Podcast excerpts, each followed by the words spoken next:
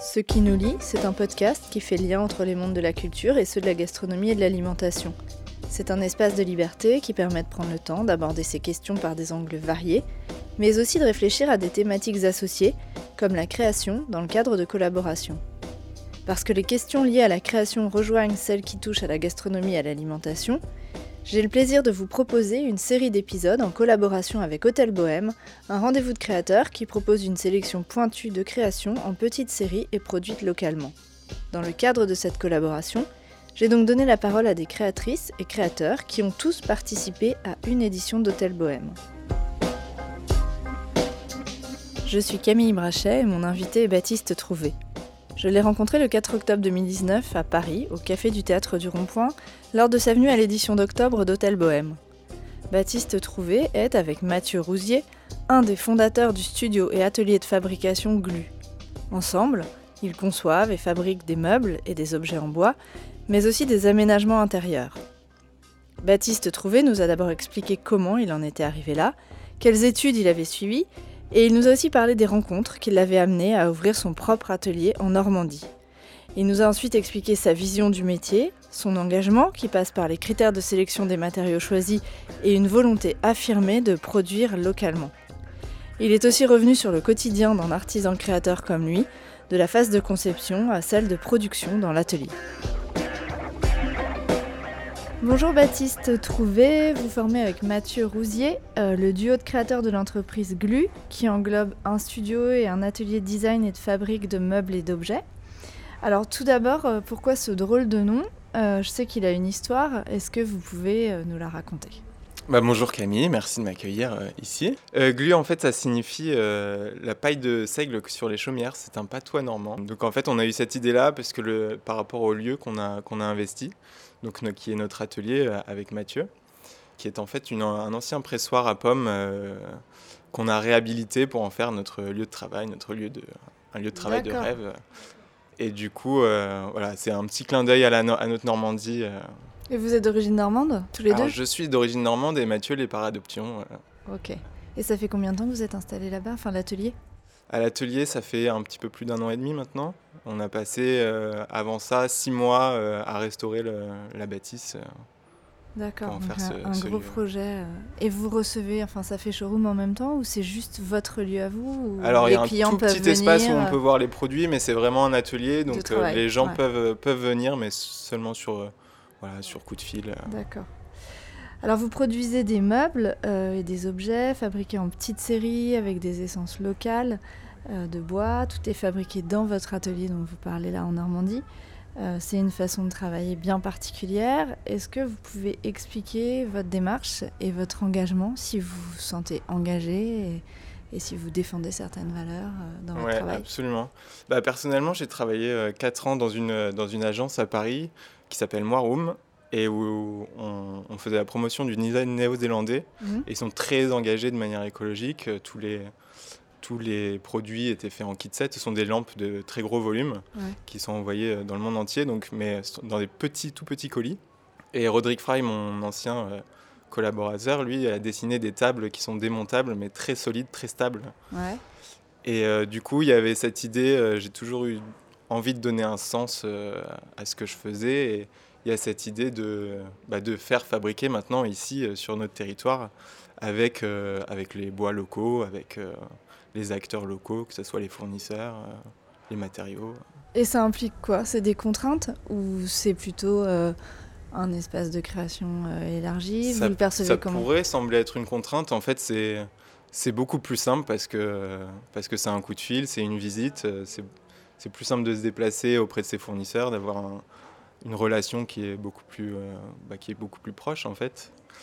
Et par rapport aux matériaux, du coup, on, est, on utilise essentiellement du chêne et du châtaignier qui vient de, qui vient de la région. Et c'est des matières qu'on aime travailler, qui se travaillent très bien. Donc, euh. Et vous avez des producteurs euh, auxquels vous êtes fidèle enfin, Est-ce que ça fonctionne un peu comme un restaurateur qui va avoir son petit producteur de légumes? Oui, absolument. Ou est-ce que c'est plus élargi? Absolument. On a une scierie avec, à laquelle on travaille, qui est Normandie Bois, qui est située euh, juste à côté de l'atelier. D'accord. Et eux, ils travaillent avec des forestiers qui sont 80 km maximum à la, à la ronde. Donc ils ont, des, ils ont une belle sélection d'essence et on travaille avec eux exclusivement. Donc c'est vraiment ultra local. C'est ultra local, oui. Et c'est quelque chose que vous revendiquez auprès de vos clients? Les gens sont intéressés par cette démarche ou viennent vous voir plutôt pour euh, l'esthétique de vos créations?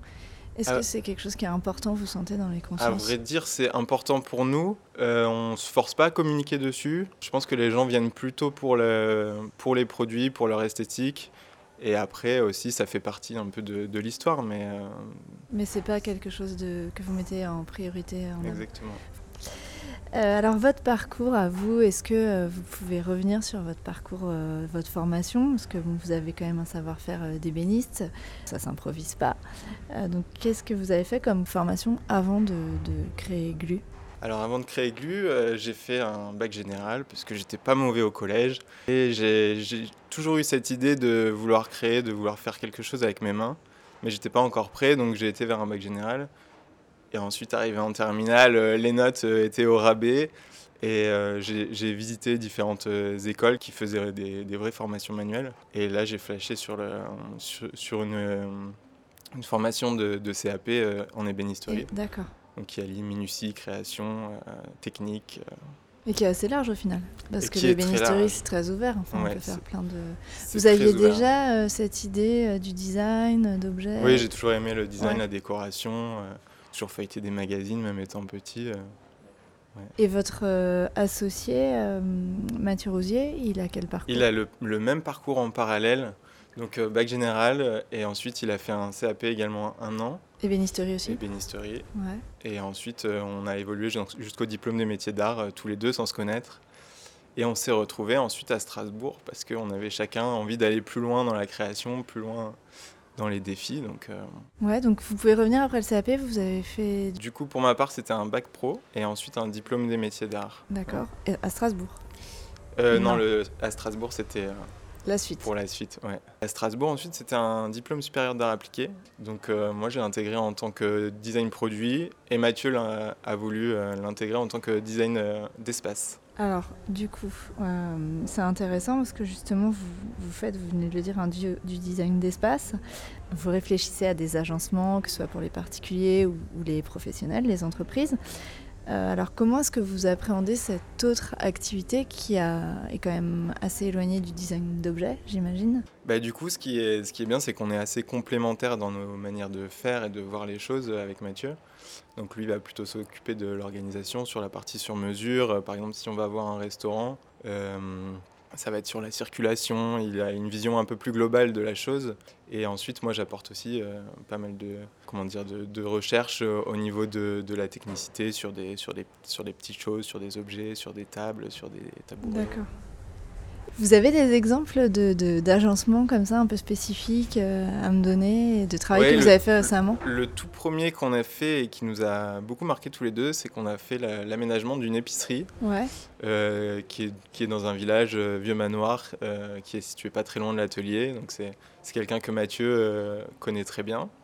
Et c'était une petite épicerie de très bonne qualité avec un boucher. il fait traiteur aussi ils vendent toutes sortes, euh, toutes sortes de condiments.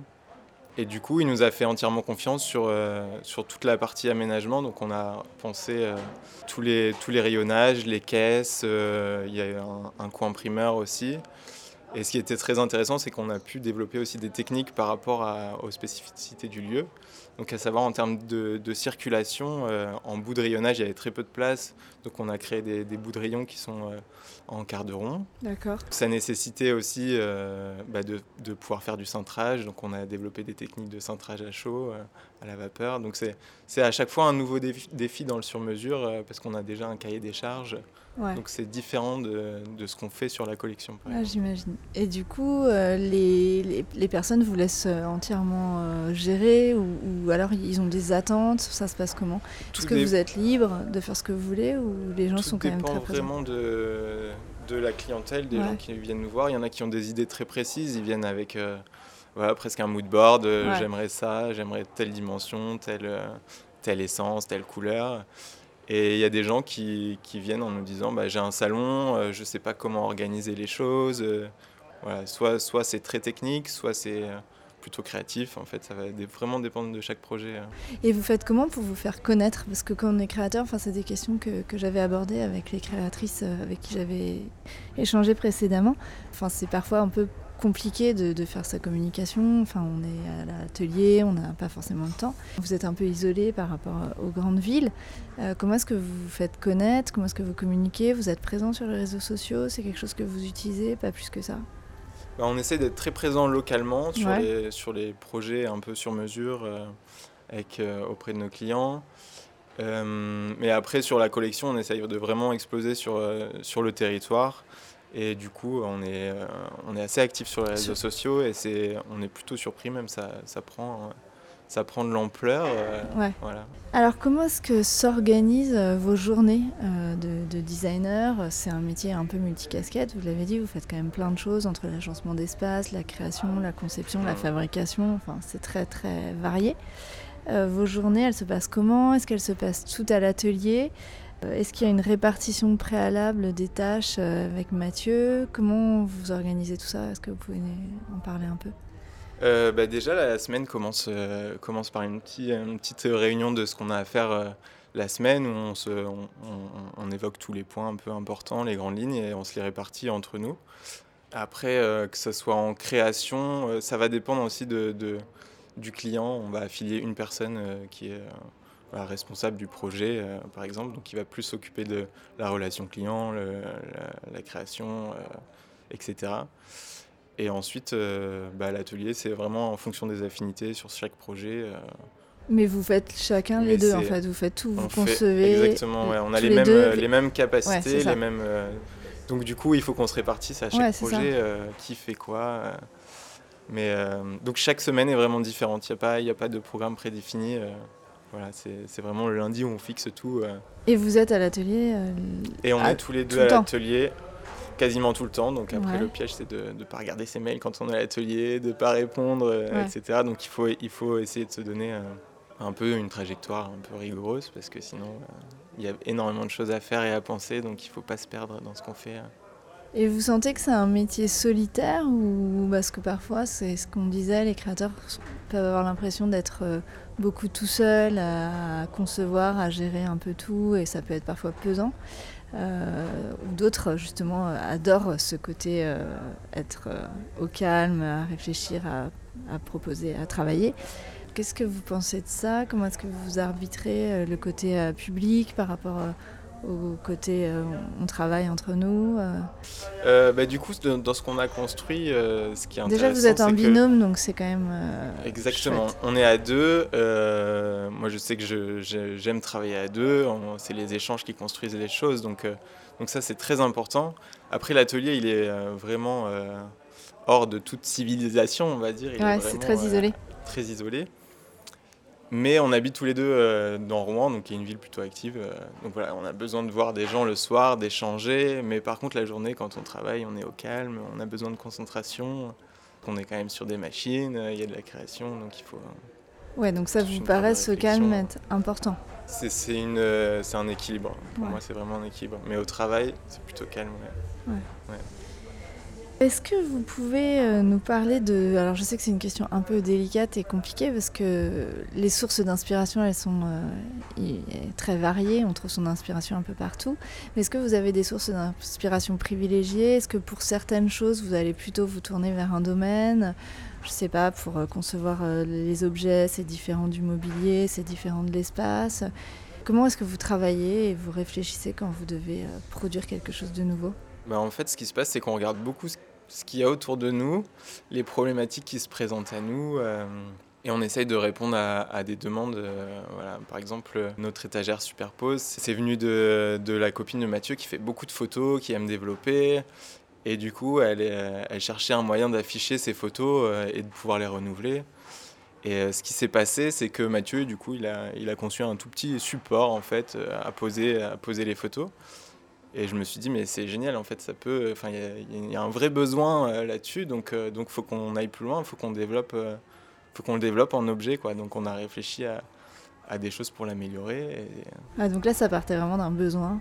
Ça partait d'un besoin, ouais, voilà, ouais. Donc de temps en temps, ça peut être des petits, euh, même ça peut partir de certains do-it-yourself. Euh, ouais. quelqu'un qui a un petit besoin, il va construire, bricoler quelque chose, et en fait, euh, bah, derrière, il y a un vrai potentiel. Donc on se dit, bon, on va développer, on va, on va aller jusqu'au bout de l'idée. Et vous regardez ce que font les autres Oui, mais pas forcément dans le même domaine, en fait. c'est ça peut être dans la mode, ça peut être dans évidemment dans l'architecture ça peut être de la photographie et plein de choses à prendre en fait un peu partout. Euh. Enfin, dans la création, euh, pour moi, c'est vraiment faire des liens entre différentes images qu'on a en tête mmh, euh, et puis les faire évoluer, faire en faire quelque chose d'autre. Et vous avez des sources de prédilection Vous êtes plus passionné, je sais pas, d'architecture, de musique, de théâtre Je suis très passionné par le design en fait. Ouais. Et la technique. Qui regroupe tout finalement, qui vous amène à... Ouais, ça occupe beaucoup de temps dans ma tête, mais euh, donc tout ce que je vois, j'essaye je, de le lier. Euh. D'accord. Et est-ce qu'on continue à progresser et comment est-ce que ça se passe? Enfin, Vous le disiez tout à l'heure, en aménageant tel espace avec des contraintes, on, se retrouve amené à travailler certaines techniques. Est-ce qu'on on est amené à faire des nouvelles formations? Est-ce qu'on a envie d'apprendre des nouvelles techniques? Euh, Ou est-ce que vous vous auto-formez après euh, parce que vous avez acquis certaines compétences et mm. c'est bon. Il y a des domaines où on peut continuer éternellement à se former et, à apprendre des nouvelles choses. Est-ce que c'est le cas euh, pour les bénisteries Je pense que c'est le cas. En fait, ce qui est intéressant, c'est qu'on peut vraiment jouer avec tous les tout le, tout le catalogue technique qu'il y a de base. On peut, on peut s'amuser à le transformer. Euh, en faire un assemblage, un objet euh, complet. Euh. Donc l'idée c'est que, c'est que tout, tout, peut évoluer en fait. nous on apprend constamment et surtout ce qu'on a appris en fait c'est, c'est plus à apprendre que, que, que, que de copier ce qu'il y a sur le catalogue. Quoi. En fait, et vous travaillez le bois principalement, vous l'avez dit. Est-ce que ça, vous avez envie de, de vous ouvrir à d'autres matériaux à l'avenir ou c'est pas du tout prévu? alors pourquoi pas, mais en fait, on ça serait plutôt sous forme de collaboration avec d'autres euh, d'autres artisans. Nous, on est vraiment spécialisés dans le bois. Voilà, après, euh, on est très attiré par les beaux matériaux, la céramique, euh, voilà, les, Et puis le mariage des deux, ça fonctionne assez bien. Il y a des mariages de matériaux qui marchent très bien. Mm. Donc, mais il faut collaborer avec quelqu'un qui est spécialiste. De collaboration, Vous avez des projets précis en tête de, choses pour l'avenir un peu différentes de ce que vous faites ou vous êtes dans la continuité pour l'instant Pour l'instant, on est vraiment dans la continuité de ce qu'on fait. On a quelques, quelques objets qui commencent à bien marcher et on essaie de continuer à développer, de faire des objets qui sont intéressants, donc on en sort très peu, mais voilà, on les travaille euh, jusqu'au bout. Et, euh, et pour l'instant, dans les deux années à venir, c'est vraiment cette idée-là de, continuer à développer la gamme. Euh. Et vous êtes que tous les deux, hein vous avez, vous il n'y a pas de stagiaires, de personnes. Euh, si, il y a d'autres personnes qui travaillent avec vous. D'autres personnes qui vont euh, bientôt intégrer ah. D'accord. Donc on a une alternante qui arrive, qui s'appelle Agathe, qui vient nous soutenir en, sur toute la partie marketing, communication. Donc voilà, qui fait aussi de la photographie, donc qui va pouvoir. Bah, nous aider à, bah, à nous faire voir en fait. c'est ça, c'est important aussi effectivement. Et en fabrication, vous restez. Euh, Et en fabrication, on reste tous les deux. Après, en fonction de, du développement de, de Glu, on, voilà, on pourra intégrer d'autres personnes s'il faut. Et là, vous arrivez à suivre la demande euh, on suit la demande, on, rame un peu. Ouais, c'est ça. Est-ce qu'elle est, régulière Ouais, c'est ça, c'est pas euh. régulier, c'est ce que j'allais dire. Non, c'est pas du tout régulier. Et ça, ça s'anticipe, ça bah, ça se prévoit pas vraiment, surtout la première année en fait. Euh, donc, euh, donc on essaye de faire un peu, euh, bah, d'évaluer ce qu'on va pouvoir vendre sur les trois prochains mois, mais c'est pas, ouais, c'est pas évident en fonction de, de l'année, en fonction de la, de la, communication aussi qui joue beaucoup. plus on va communiquer, plus. Donc là, vous êtes distribué dans trois boutiques rouennaises, c'est ça, il me semble? Oui, exactement. Trois, Et puis vous faites de la vente sur votre site marchand. Oui. Donc ce week-end-là, vous venez exposer euh, pour la première fois euh, votre travail à l'hôtel Bohème. Absolument. Euh, alors qu'est-ce que vous attendez de ce moment? Eh bien déjà de rencontrer toute notre clientèle qu'on voit beaucoup sur Instagram et qu'on voit physiquement parce qu'il y a beaucoup de nos amis aussi qui nous suivent qui sont, qui sont parisiens. Et puis bah, c'est super, nous Hôtel Bohème, enfin Personnellement, je le, je, le, suis, je suis l'activité depuis un moment et ça, c'était un petit rêve d'y être. D'accord, c'est vous connaissiez, vous suiviez. vous, exactement. Vous connaissez des créateurs qui sont exposés ou? Oui, il y a une étoile dans ma cabane ouais, qui, est, qui est rouennaise, qui expose à Hôtel Bohème. Et puis oui, une petite partie, ouais, on va dire. Il y a 30% à peu près des, exposants qu'on connaît de près ou de loin. Est-ce que ce sera votre unique euh, exposition parisienne hein, Ça sera la première, euh, et, première et l'unique euh, cette année. exactement. Et du coup, c'est vraiment un choix pour Hôtel Bohème. C'est pas une vente. C'est vraiment un choix pour Hôtel Bohème. Ouais. On va faire d'autres pop-up dans différentes villes, mais à Paris, ouais, c'est vraiment un choix. Et du coup, comme vous n'avez pas effectivement de boutique, vous n'avez pas d'échange régulier avec vos clients. C'est important d'avoir les retours. C'est quel type de retour que, que vous pouvez avoir quand vous discutez? C'est par rapport à un objet, à sa praticité Ou c'est euh, est-ce qu'il y a des échanges qui vous font avancer, qui vous font euh, réajuster peut-être certains produits ou pas du tout? Euh, pour l'instant, les échanges qu'on a avec nos clients, c'est plutôt commercial. Voilà, c'est de l'envoi, c'est des choses comme ça. Par contre, on a plus des, échanges avec euh, nos proches qui ont acheté des, objets euh, avec lesquels on peut discuter sur. Euh, moi, j'aimerais bien peut-être une taille intermédiaire parce que je voulais la placer ici, cette étagère, mais en fait, elle rentre pas. Et 20 et 80, il y, a un, y a un pont. Donc, donc voilà, c'est ce genre d'échange qu'on peut avoir avec plutôt nos proches, du coup, les personnes qu'on connaît. Et quand vous travaillez pour des agencements euh, chez des particuliers, c'est pareil, c'est une relation qui se met en place sur du long terme ou c'est plutôt quelque chose, euh, voilà, une fois on les revoit pas ou souvent c'est des, gens qui reviennent, qui vous redemandent d'autres créations, ça se passe comment? Bah Pour l'instant on n'a pas encore beaucoup de, de retours par rapport à, par rapport à l'âge de la société. Mais euh, souvent, c'est quand même des, commandes plutôt uniques. Après, on a travaillé par exemple avec une boutique euh, rouennaise à Maille sur de l'aménagement. Et du coup, là, ça s'est fait étape par étape. Donc vraiment, euh, donc, ça a commencé par les petites étagères. Après, c'était voilà, un banc pour leur, pour leur espace café. Puis un, un élément de bar, etc. Donc ça s'est fait en deux, trois étapes. Mais souvent, c'est quand même une commande exclusive une pièce maîtresse euh, que les gens cherchent euh, chez eux. D'accord. Et comment est-ce qu'ils vous trouvent en général les particuliers pour l'aménagement? Est-ce que justement de faire une boutique dans Rouen, ça vous sert à, vous faire connaître ou pas spécialement? Parce que c'est quand même discret, on ne dit pas forcément que les meubles ont été euh, conçus par tel ou tel designer. Comment on vous trouve? C'est le bouche à oreille? C'est ouais, pour l'instant c'est plutôt le bouche à oreille, les proches à vrai dire, on ne peut pas emmagasiner un carnet de commandes qui est énorme. Donc en fait, euh, si on a deux, trois clients par mois, c'est très bien. Donc le bouche à oreille suffit. Euh, D'accord. Et vous avez un domaine de prédilection? Est-ce que c'est vous préférez euh, concevoir des objets? Vous préférez les fabriquer? Ou toutes les étapes sont, vous, plaisent autant? Enfin, Peut-être que, parce que c'est quand même deux activités différentes, la conception et la fabrication. Et pourtant, c'est tellement lié. Pour moi, ce qui est important, c'est toute la vie de, l'objet, donc de la création jusqu'à jusqu'à la personne qui va l'utiliser. Donc, euh, donc ça comprend oui, la fabrication, ça comprend toutes les, toutes les étapes. Euh, Et comment est-ce qu'on travaille pour euh, concevoir un, un, nouvel objet? C'est plein de schémas, des dessins, des discussions Comment est-ce que ça se passe concrètement? Ouais, bah, ça part souvent bah, c'est de, discussions euh, et euh, on dessine un petit peu, mais on passe très vite à la, partie atelier en ah, fait. Ah d'accord. Ah, J'aurais pensé que c'était beaucoup beaucoup de dessins. Non. Il y a un petit peu de dessin, mais euh, nous, bah, ce qu'on aime, c'est de savoir aussi comment ça va être fabriqué, quel, voilà, on travaille toujours à l'échelle, on passe pas par des maquettes. comme on a les outils pour, du coup, on va tout de suite à l'atelier, on se dit comment on pourrait faire ça, quelle forme, quelle taille. Donc on teste, on a la matière, on a les machines, euh, et ensuite euh, voilà, on, a, on affiche tout si c'est euh, si c'est des éléments accrochés, on accroche tout, tous nos différents prototypes, et puis on. Ouais, c'est plus par prototype en fait. Exactement, ouais. Et pour les choix des, des bois, est-ce que c'est pour des propriétés techniques ou c'est juste esthétique? Ou est-ce qu'il y a des bois qui sont plus appropriés pour tel ou tel usage Alors il y en a, par exemple le châtaignier, il, il est très bien pour l'extérieur, il est très léger. Euh, par exemple, le être, il va très bien se centrer. Donc en fonction des projets, on utilise des essences euh, différentes. D'accord. Et même chose pour les finitions, on travaille plutôt sur des huiles. Mais quand il y a un usage un peu particulier, on peut travailler sur des vernis. Euh, par exemple. Bah écoutez, je vous remercie beaucoup.